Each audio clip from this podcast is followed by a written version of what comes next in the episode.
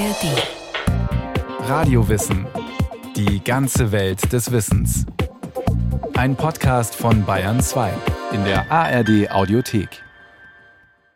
Gotik, das heißt heute vor allem sakrale Bauten, also Kirchen mit sehr hohen Türmen und sehr großen hellen Fenstern und feine Verzierungen. Doch die gotischen Bildwelten reichen viel weiter. Was Gotik wirklich bedeutet, das ist dann doch nicht so einfach.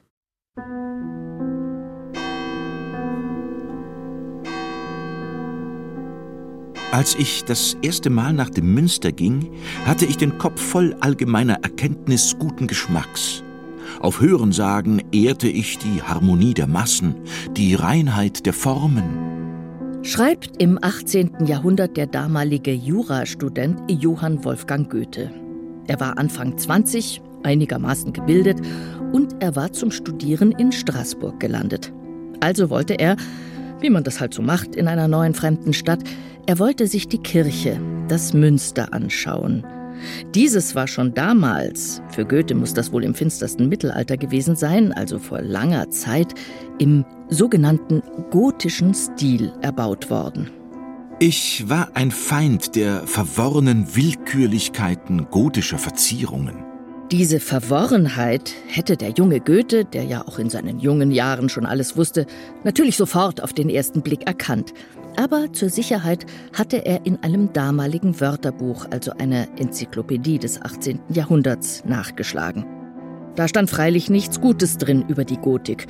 Das Wörterbuch schreibt von unbestimmtem, ungeordnetem, unnatürlichem, zusammengestoppeltem, aufgeflicktem, überladenem. Also von aufwendig gestalteten Gewölben und von Spitzbögen, von viel zu großen und viel zu bunten Fenstern. Ja, und alles strebt in die Höhe, alles irgendwie vertikal. Alles zusammengewürfelt, scheußlich. Oder nicht? Goethe überlegt tatsächlich, ob er das Straßburger Münster überhaupt betreten soll. Kurz mal eine Pause. Verlassen wir mal Goethe in Straßburg. Begeben wir uns mal, wie der spätere Großdichter von Goethe, auf eine Spurensuche und fragen wir mal bei heutigen Experten nach. Was eigentlich bedeutet der Begriff Gotik heutzutage? Äh, schwieriger Begriff, weil er äh, eine lange Geschichte hat und weil er einerseits sehr bekannt ist, weil jeder was mit Gotik anfangen kann, aber doch das Ganze differenzierter gesehen werden muss. Sagt Heidrun Stein-Kecks, Professorin für Kunstgeschichte. Wobei erkennen wir auch heute noch, so wie Goethe damals, erkennen wir Gotik auf den ersten Blick? Auf den ersten Blick erkennt man es freilich am Spitzbogen und an, am, am Gewölbe, an den Dimensionen, an, an der Höhenentwicklung, an einem bestimmten Vertikalismus, äh, an den Glasfenstern. Also alle solche Dinge, die man natürlich sehr leicht erkennt und die, die auch äh, allseits bekannt sind. Aber das alleine bedeutet nicht den Unterschied zwischen der Gotik und der Romanik. Also nochmals zum Begriff der Gotik. Das klingt ja schon irgendwie nach den Goten. Gotik und Goten, gibt es da eine Verbindung? Stimmt tatsächlich, dass der Begriff der Gotik von den Goten abgeleitet wird. Das äh, geht zurück auf einen Autor des 16. Jahrhunderts. Auf Giorgio Vasari. Der war ein Italiener aus dem 16. Jahrhundert. Er schrieb Künstlerbiografien und er teilte die Welt der Kunst in Stilepochen ein. Also erfand er Begriffe wie Manierismus, Renaissance oder auch die Gotik. Die Gotik oder die Goten, die mochte er freilich nicht. Die Goten, das waren die Deutschen. Er glaubte, dass die Goten diejenigen waren, die das römische Reich zerstört haben und zugleich aber auch alles damit verbundene in der Architektur, also alle antike Architektur im Römischen Reich zerstört haben in den vielen Kriegen, die sie geführt haben. Und niemand wusste mehr, wie man gut baut. Also das Wissen um eine gute Architektur ist vollständig verloren gegangen durch den Einfall der Goten und die Zerstörung des äh, antiken Römischen Reiches. Aber jetzt noch mal zurück zu Goethe. Zu dem Moment, als er in das Straßburger Münster hineingehen will. Die Goten, die waren also halb wilde Halsabschneider. Das dachte auch Goethe seinerzeit. Die Kunst der Gotik, die Kunst des Mittelalters, die muss folglich, Giorgio Vasari hatte es ja so geschrieben, barbarisch gewesen sein. Ich war nicht gescheiter als ein Volk, das die ganze fremde Welt barbarisch nennt. Es hieß alles gotisch, was nicht in mein System passte, also ganz vom Zierrad erdrückt. Vielleicht kann man Goethes Eindrücke am besten mit Musik nachvollziehen. Eine so alte Kirche wie das Straßburger Münster, die hätte Goethe gerne im Sinne der Romanik gesehen, also die Kunst aus der Zeit vor der Gotik. Dunkel, ein paar Kerzen, bescheiden, gregorianische Choräle natürlich, einstimmige Musik, also in etwa so. Und dann betritt Goethe das Straßburger Münster. Eine neue Musik empfängt ihn, die Kunst der Ars Nova. Es werde Licht. Es war schon ein Gefühl der ganzen Epoche, was sich auch in der Musik natürlich fortgesetzt hat. Mit welcher unerwarteten Empfindung überraschte mich der Anblick, als ich davor trat. Ein ganzer großer Eindruck füllte meine Seele, den, weil er aus tausend harmonierenden Einzelheiten bestand, ich wohl schmecken und genießen, keineswegs aber erkennen und erklären konnte. Der Baumeister des Münsters durchfuhr es Goethe, muss ein Genie gewesen sein, denn er brachte den Himmel auf Erden. Mit der Gotik kommt ja Licht in ganz anderer Form in die Kirchen hinein und das sieht man natürlich auch den Kunstwerken an. Romanische Kirchen waren sehr dunkel oft, hatten nur sehr kleine Fenster. In der Gotik werden die Wände geöffnet durch, durch die riesigen Fenster. Sagt der Kunsthistoriker Matthias Weniger vom Bayerischen Nationalmuseum in München. Also steht jetzt hier im Kirchensaal des Bayerischen Nationalmuseums mit viel gotischer Kunst. Der Kirchensaal, erbaut in den 1890er Jahren in neugotischem Stil, hat keine Fenster, ist aber hell erleuchtet durch Lichtspots an der Decke. Wenn Sie einmal die Möglichkeit hatten, sich Kunstwerke in Kirchen gotische Kunstwerke in gotischen Kirchen ohne künstliches Licht anzuschauen, dann werden Sie merken, wie das Licht spielt. Und das Spiel des Lichtes eine ganz entscheidende Grundlage bieten und das geht verloren.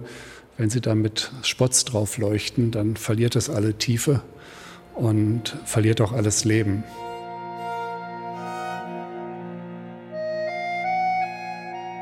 Was nun heißt gotische Kunst? Bedeutet das mehr als nur ein paar Verspieltheiten in der Architektur? Erst einmal zurück auf Anfang. Wo hat diese mittelalterliche Kunst ihren Anfang gefunden? Ja, entstanden ist das, was wir heute als gotische Architektur bezeichnen, äh, als äh, Stilepoche, also eine Epoche mit einer bestimmten Stilzuschreibung. Das beginnt tatsächlich in Frankreich. Also nicht bei den vermeintlichen Goten im deutschen Raum, sondern in Frankreich. Da hat man sogar zeitweise von französischer Kunst gesprochen, was ja auf eine gewisse Weise auch stimmte, weil es wirklich aus Frankreich kam. Die Kunsthistorikerin Heidrun Stein-Kecks ergänzt. In der ersten Hälfte des 12. Jahrhunderts, äh, in den 1130er, 40er Jahren. Und zwar nicht in Frankreich, man müsste schon differenzieren. Es beginnt tatsächlich in Paris und in den Kronlanden, also in der Krondomäne des französischen Königtums. Krondomäne oder Krongut das waren und sind schon wirklich sehr spezifische Begriffe für mittelalterliche Herrschaft. Also das, was wir heute unter Gotik verstehen, begann in der Nähe von Paris, in Saint-Denis. Die Stadt Saint-Denis grenzte nördlich an Paris. Als man 1140 in Saint-Denis den Chorumgang gebaut hat, Abt Suga Sujet, die Geburtsstunde der, was wir heute als Gotik verstehen, da war hier noch tiefste Romanik und da war noch 100 Jahre lang Romanik. Also noch als die Gotik in Frankreich dann schon so ihren Höhepunkt erreichte, in Reims in der Hochgotik, da war hier immer noch äh, vor allen Dingen Romanik in Bayern bei uns. Die Kathedrale von Saint-Denis wird zum Vorbild für viele neue Sakralbauten. Plötzlich wollten viele Fürsten in ihren Städten solche prächtigen Kathedralen, etwa in Köln, Regensburg oder Straßburg. Denn die Kathedrale ist ja nicht nur Ausdruck der göttlichen Herrschaft, sondern auch ein Zeichen der weltlichen Macht. Und die Gotik zeigt sich nicht nur in neuen Kirchenbauten. Gotik bedeutet ja nicht nur die Architektur, sondern es ist ja eben ein Gebilde aus verschiedenen Künsten, die sich in der Architektur und gemeinsam mit Architektur zusammenfinden. Im Bayerischen Nationalmuseum stehen wir vor einer bärtigen, langhaarigen Figur, die sich scheinbar um einen Stock wickelt. Auf den Schultern trägt der Wilde ein Kind. Also Extravaganz ist sicherlich ein Aspekt, der wichtig ist, dieses Tänzerische. Der wirkt dann natürlich besonders wild und urtümlich. Aber wer ist denn jetzt dieser extravagante Tänzer? Christophorus ist ein sehr spezieller Heiliger. In der Kunst wurde er als bärtiger Riese dargestellt, der ein Kind auf seinen Schultern über einen Fluss trägt.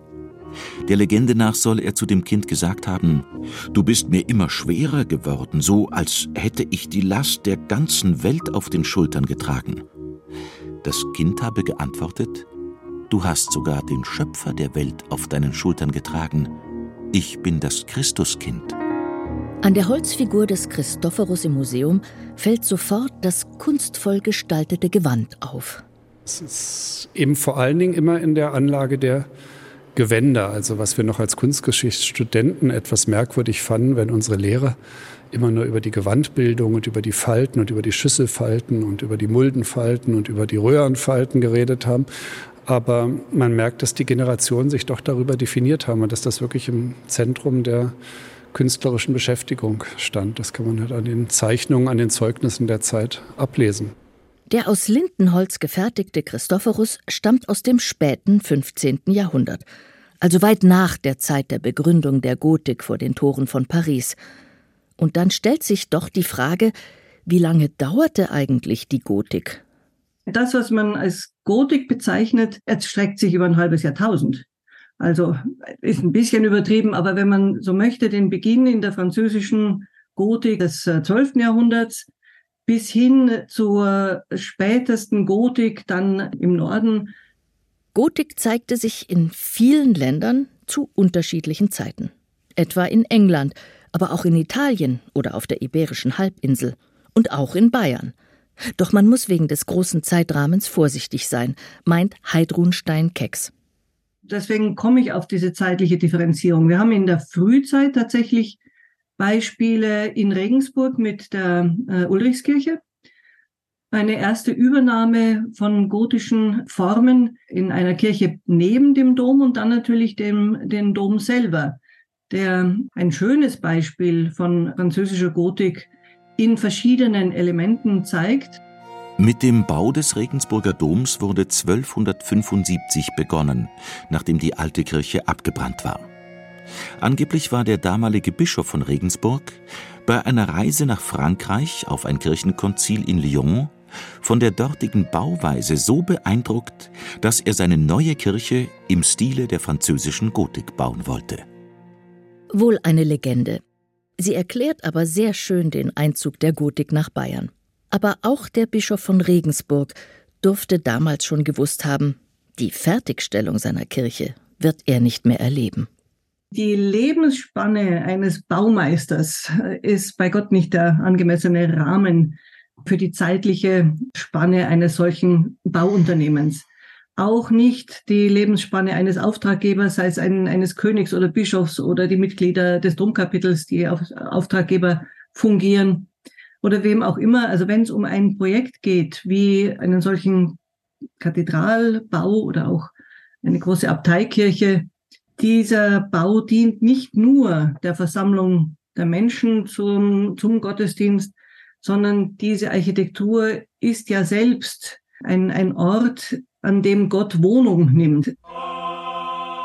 Also etwa nach der Apokalypse, wenn die Welt zu Ende geht, wenn der Herrgott wiederkehrt wenn alles den Bach runtergegangen ist.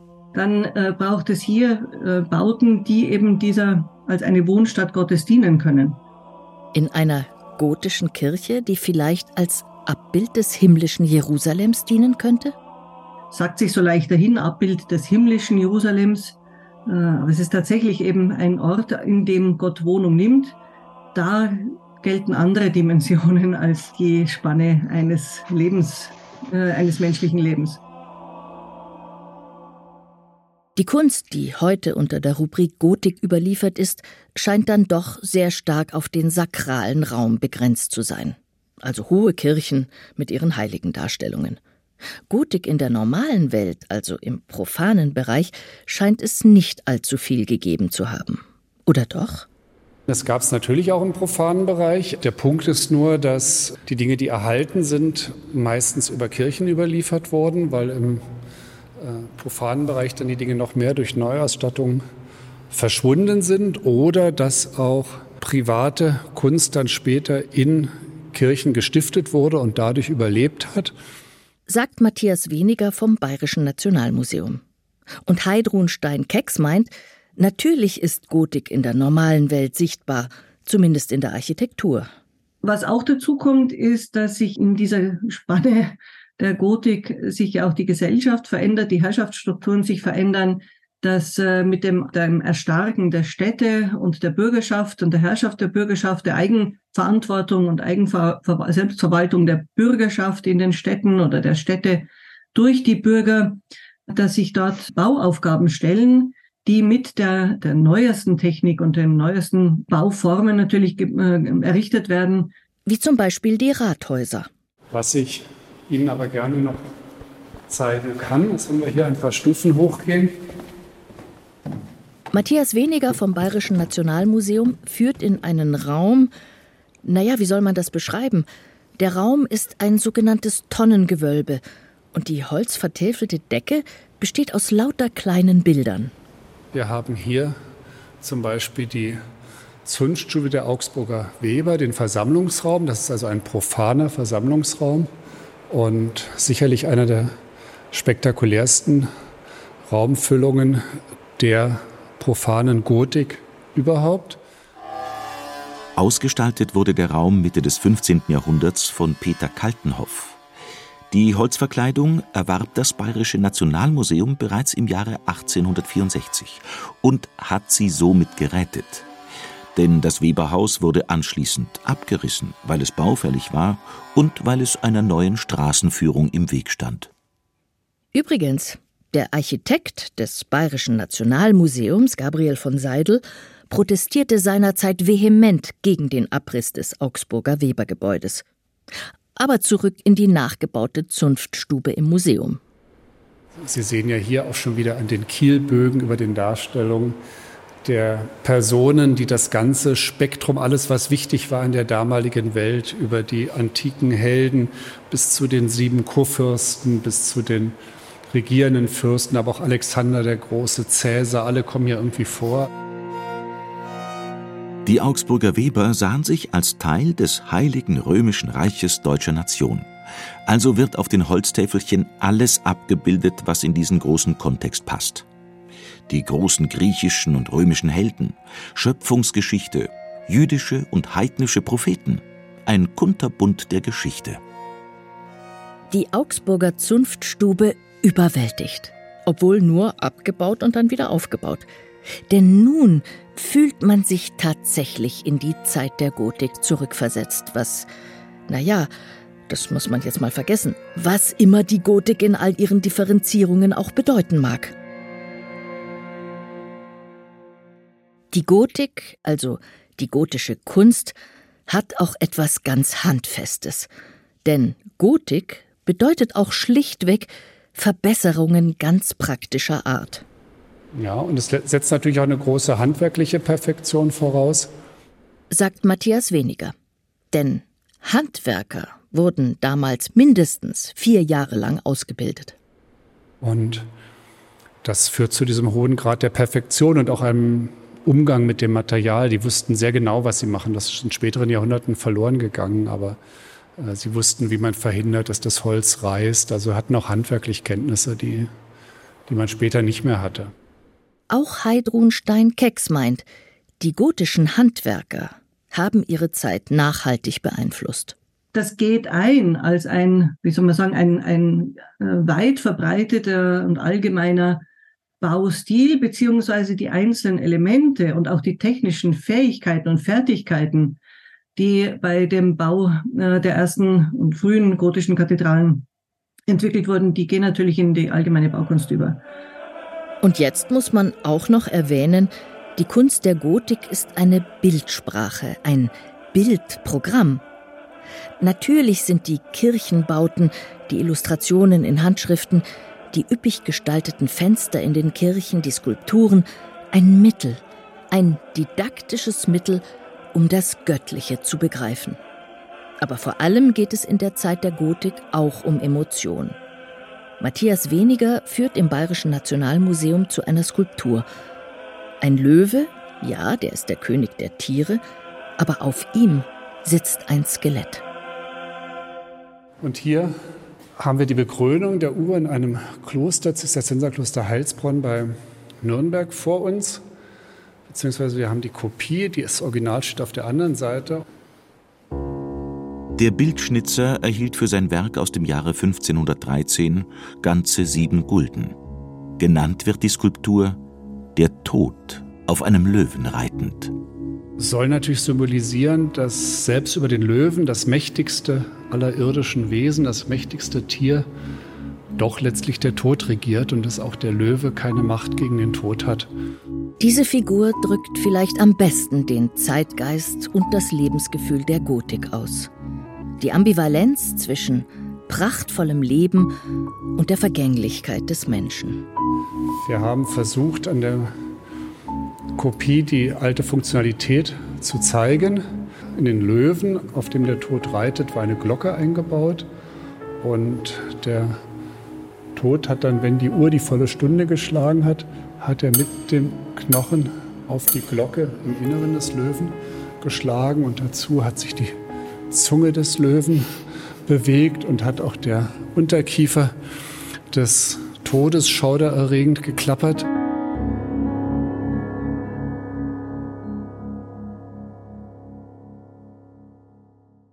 Die Kunst der Gotik, das ist mehr als Rippengewölbe und Spitzbögen. Martin Trauner über gotische Bildwelten.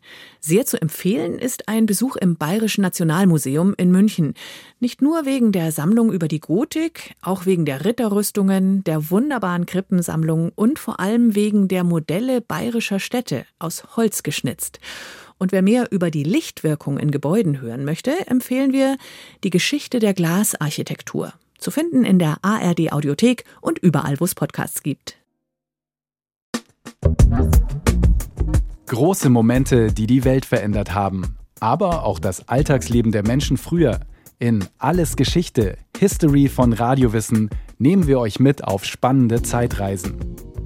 Wir erleben, wie das Gestern mit dem Heute zusammenhängt und vor allem erzählen wir einfach gute Geschichten. Von der Wiedervereinigung bis zum Ende der Sklaverei. Vom Fräulein vom Amt bis zur Erfindung der Ferien. Auch Robin Hood sind wir auf der Spur. Hat es den Rächer der Armen wirklich gegeben?